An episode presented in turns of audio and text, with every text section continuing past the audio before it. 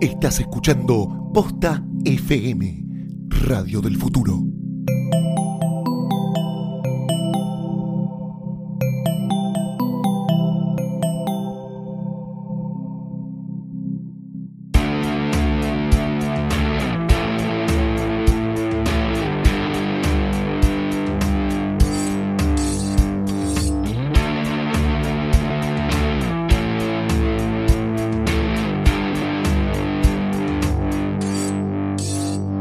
Hola, ¿qué tal amigos narqueros? Bienvenidos a Nerca, el podcast de la cultura carnívora. Acá estamos con este segundo episodio especial de la temporada 2016 y hoy tenemos eh, un invitado muy particular, un referente de, la, que, de la que es una de las parrillas eh, más, más importantes de Buenos Aires, eh, un, un, clásico, un restaurante joven pero que ya se está consolidando entre el público local y, con, y también entre los turistas, que estamos hablando de La Cabrera. Sí, está acá Gastón Ribeira, eh, parrillero, empresario, ya eh, multifuncional, calculo a esta altura, eh, que nos va a contar un poco sobre qué es lo que hay, el detrás de escena de una de un restaurante de carnes, o parrilla, como prefieran llamarle, eh, que ya tiene sucursales hasta en las Filipinas, ¿no? Sí. ¿Cómo se llega a las Filipinas? Vinieron, les gustó, me hice amigo de ellos y bueno, fue así como, como se desarrolló. ¿Y allá tiene la misma carne que acá? Allá se usa carne de Australia. La idea mm. es que estamos hablando con, con el embajador argentino como para llegar a un acuerdo de empezar a mandar la carne desde acá. Mm. Esa es la idea. ¿Cuál es, ¿Cómo haces vos para controlar, digamos, el, como todo proceso de crecimiento, el riesgo está en por ahí perder el control y que la calidad no se mantenga? ¿Cómo manejas vos ese tema con, con este tipo de sucursales que, que van abriendo? Eh, lo tenemos manualizado lo tenemos estandarizado, es decir, el bife de chorizo tiene una característica, debe pesar tantos kilos, debe tener tantos centímetros de grasa, debe ser un músculo de, animales angus, eh, básicamente es, eso, ¿no? Animales medias reses de 120 kilos, esos son los requisitos que le vamos dando, le entregamos al proveedor cuáles son los requisitos, qué es lo que queremos y en base a eso el proveedor entrega. ¿Vos tenés un proveedor o son varios y, vas, cambiando? Yo tengo varios, no es que voy cambiando. Yo en base a tener estandarizado qué es lo que quiero, me resulta muy fácil. Son animales angus, son animales con estas características, dos, dos años de, de vida, son videntes lo que se le dice, y son animales jóvenes, eso es lo que pedimos, medias reses de 120 kilos, son si es pastura, mejor. Mm. Si es feedlot, yo no le tendría tanto miedo al feedlot. El feedlot, hay feedlot muy bueno también en Argentina, que no, no es para despreciar. Eh, eso está bueno aclararlo porque alguna vez algún invitado nos contó que cuando uno habla de feedlot no se puede hablar de una sola cosa, sino que creo que fue Nucho, el rey de la molleja, que nos contó que en algunos feedlot el animal camina un poco, en otros feedlot el animal no camina nada y después la calidad del grano es muy distinta, ¿verdad? según cada uno. ¿Y cómo, ¿Cómo determinás eso? ¿Cómo sabes si un feedlot está bueno o no? Yo lo detecto cuando lo pruebo. Mm. La verdad que no tengo otra forma de, detectarlo. Si lo detecto primero en la confianza que le tengo al proveedor y lo otro es que cuando lo probás tiene, tiene gusto a cerdo. ¿El feedlot malo? El feedlot malo.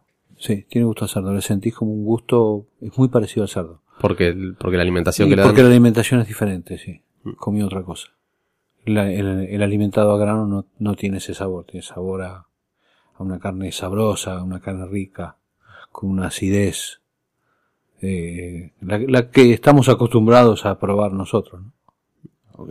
Gastón, eh, contanos un poco para, para poner en contexto, ¿qué, qué, digamos, ¿cómo empezó la cabrera y qué es la cabrera hoy? ¿Cómo, cómo lo describirías y cómo lo contarías como, como un proyecto? Empezó como una esquina, como un bistró, como un bistró de barrio, y ahí en Cabrera y Tames. ¿Hace cuánto ya? Hace ya 12, 13 años.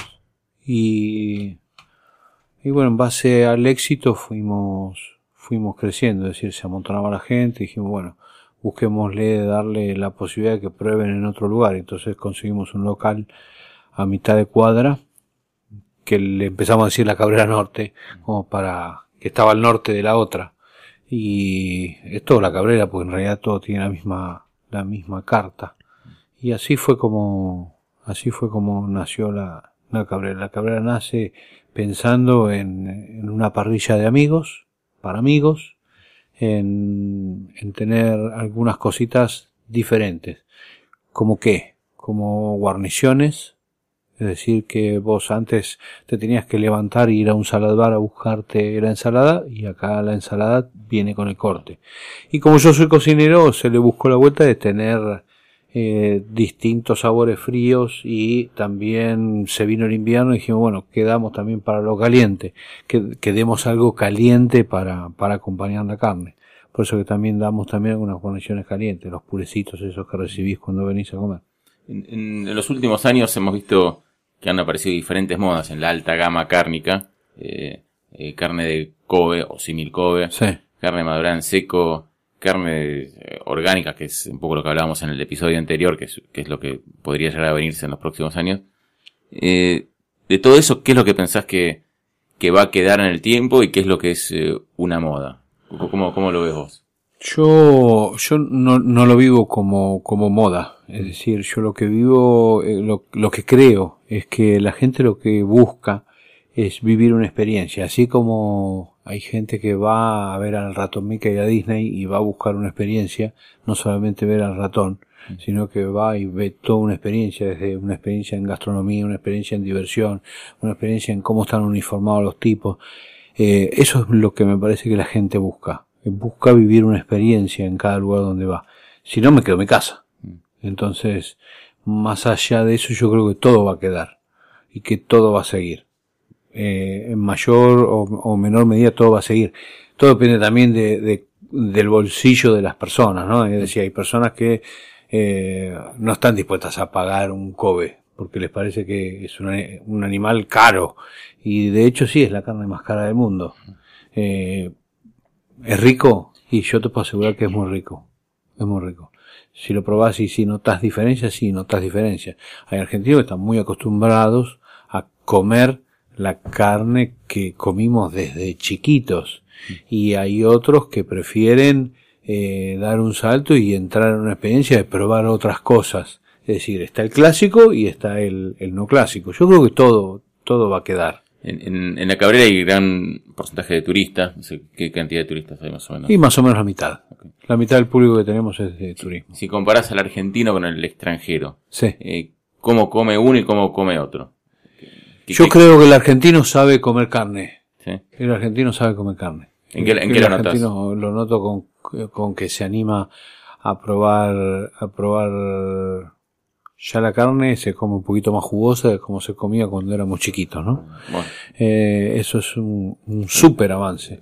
Y de hacer una prueba a ojos cerrados, si vos te tapás los ojos y no ves la sangre, seguramente siempre terminás eligiendo la carne jugosa y no la más cocida, que, que parezca como un corcho, ¿no? Que eso es lo que, lo que veo. Y el argentino es exigente en carne porque sabe de carne, así como sabe de fútbol, sabe de carne. ¿Y el extranjero qué pide, por ejemplo?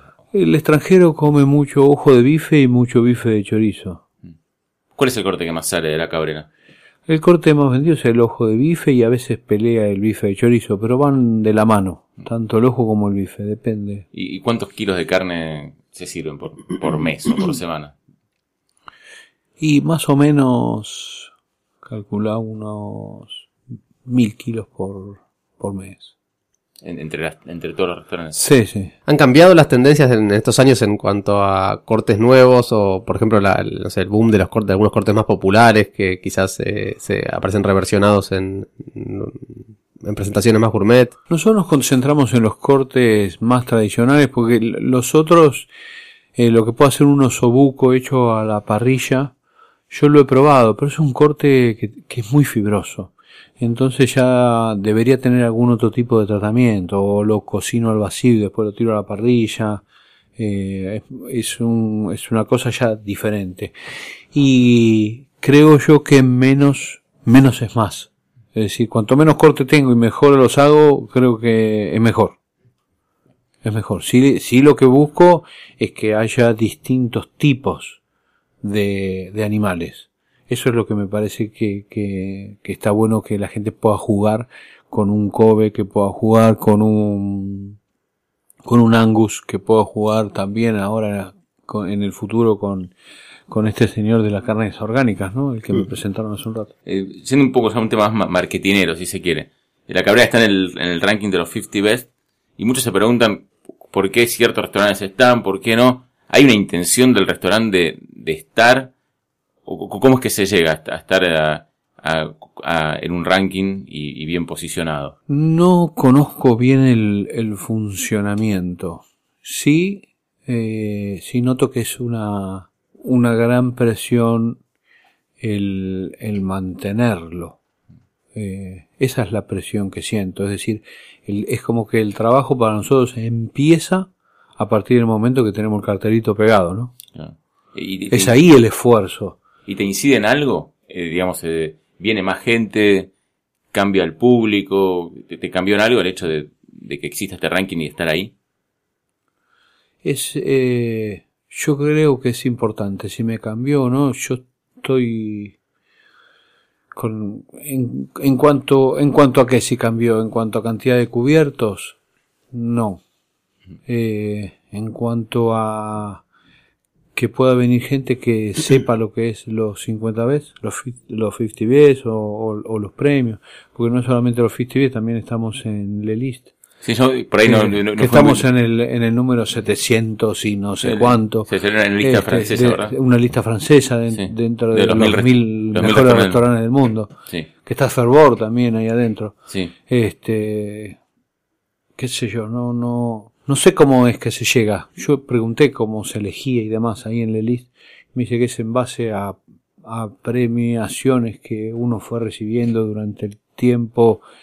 Eh, no sé, TripAdvisor también creo que influye. No, no sé muy bien cómo es. Lo que noto yo, por ahí es una percepción equivocada, es que en los últimos años se, están abriendo menos parrillas y restaurantes de carne.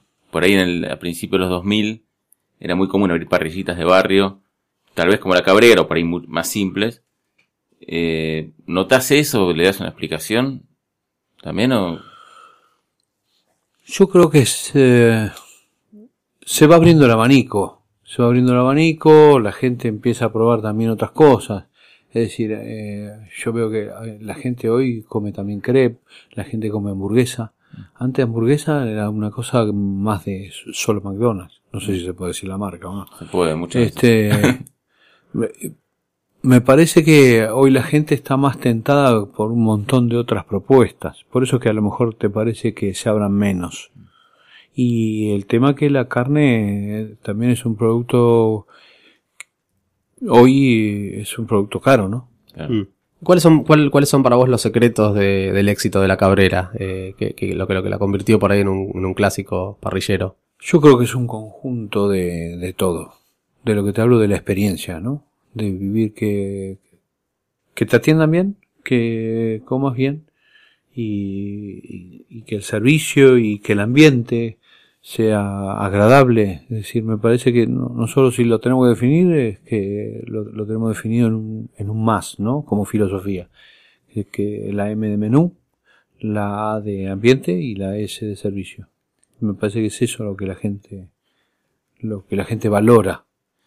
¿En qué momento eh, te cambió el concepto de restaurante a empresa? Porque me imagino, no sé si fue un momento exacto, pero Sí. fue, fue mutando, entiendo, la carrera y por ahí, al tener sucursales, te requiere una estructura Sí, administrativa no y sé, no comercial. sé si cambió, diferente. no sé si cambió todavía. Mm. Este, yo leo, leo un montón de libros de, de, de lo que es management. Mm. Eh, hay un libro que se llama El salto del dueño de Paula Molinari, donde habla de que no todas las empresas pueden dar ese salto. Con lo cual es un salto complicado el de pasar de ser el boliche a una empresa. Claro. Con lo cual, si vos me preguntás cómo tenemos hoy la organización, y tenemos hoy la organización armada, por un lado la operación y por el otro lado la administración. ¿Cuánta gente hay en total? Y son más o menos unas 90 personas. ¿Cuántos locales estamos hablando hoy? Hoy son, hoy son tres locales. Y la y- franquicia. No, eso es aparte.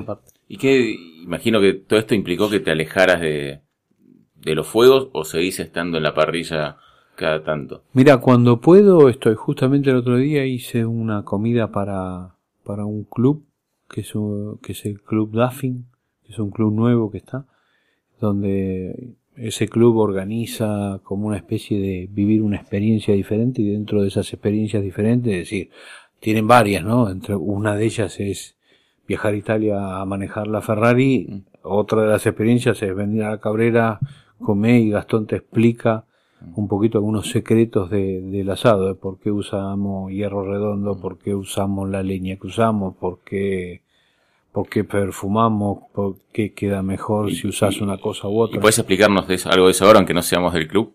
Sí, sí. ¿Por qué hierro redondo y no hierro en B? Porque me parece que el hierro redondo, hierro redondo me gusta más que el hierro en B, porque me parece que la, que la carne no se fríe.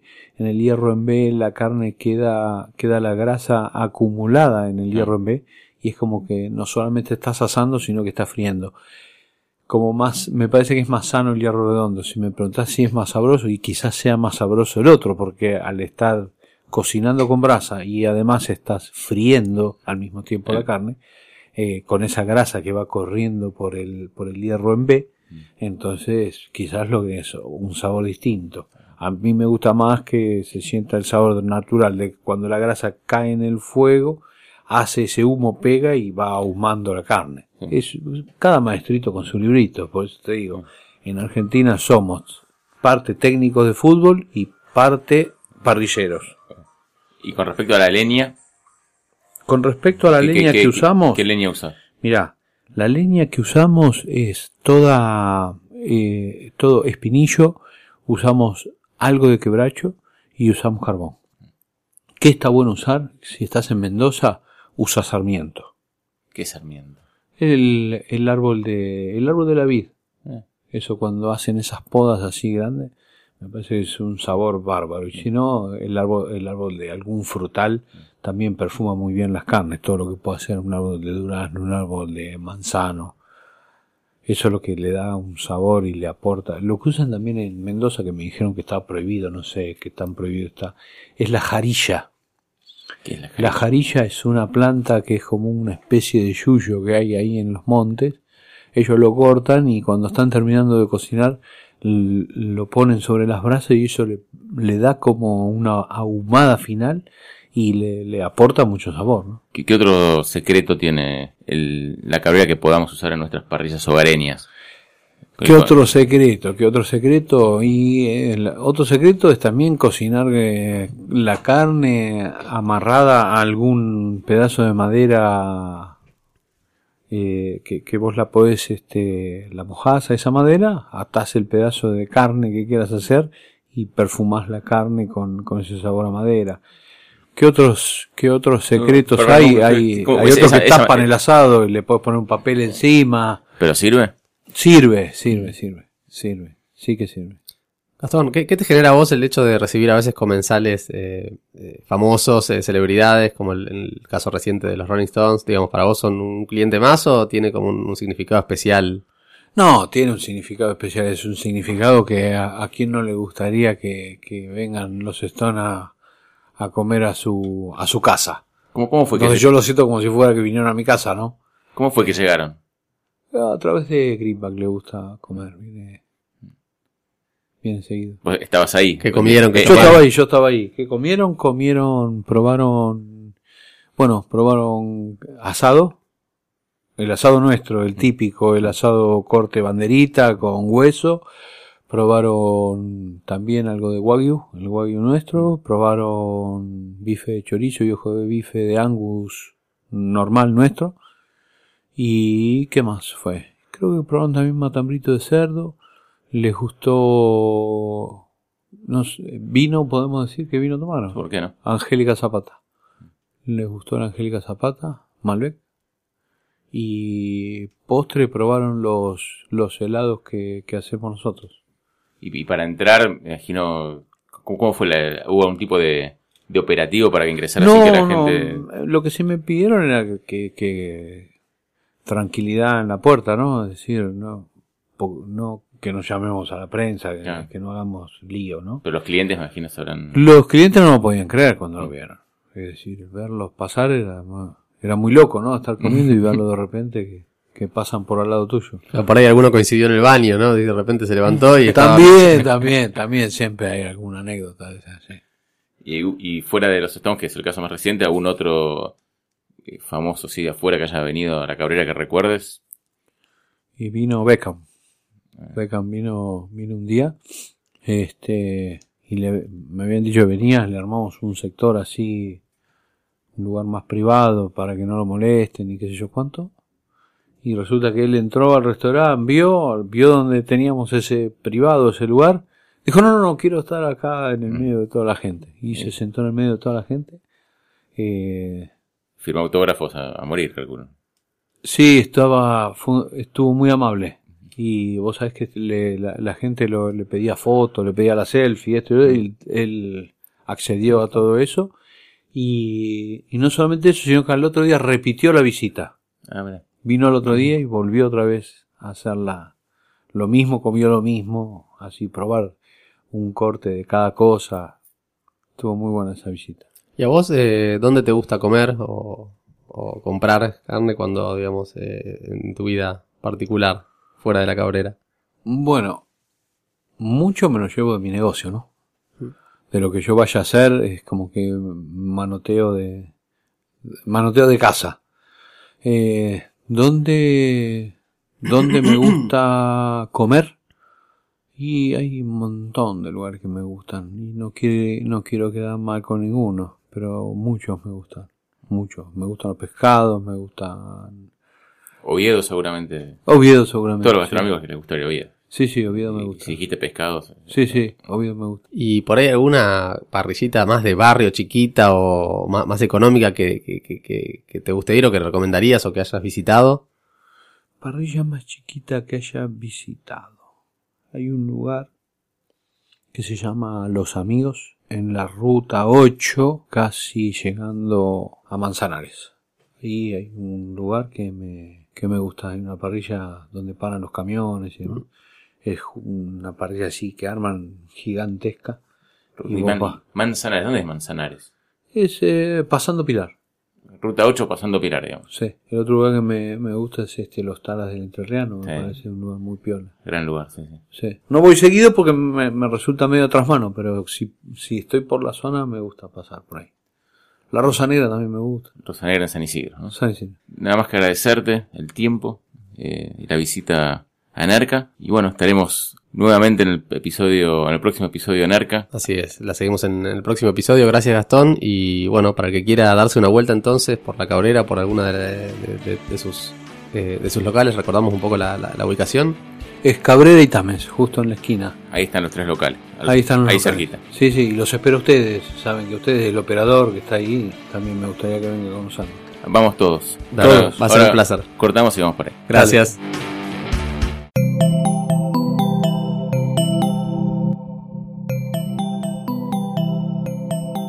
Si te gustó este episodio, hay mucho más en nuestro sitio. Métete ahora en posta.fm. También puedes llevarnos en tu teléfono. Busca Posta FM en las tiendas online de Android y Apple. Seguí con Posta FM, radio para escuchar cuando quieras y donde quieras. Posta.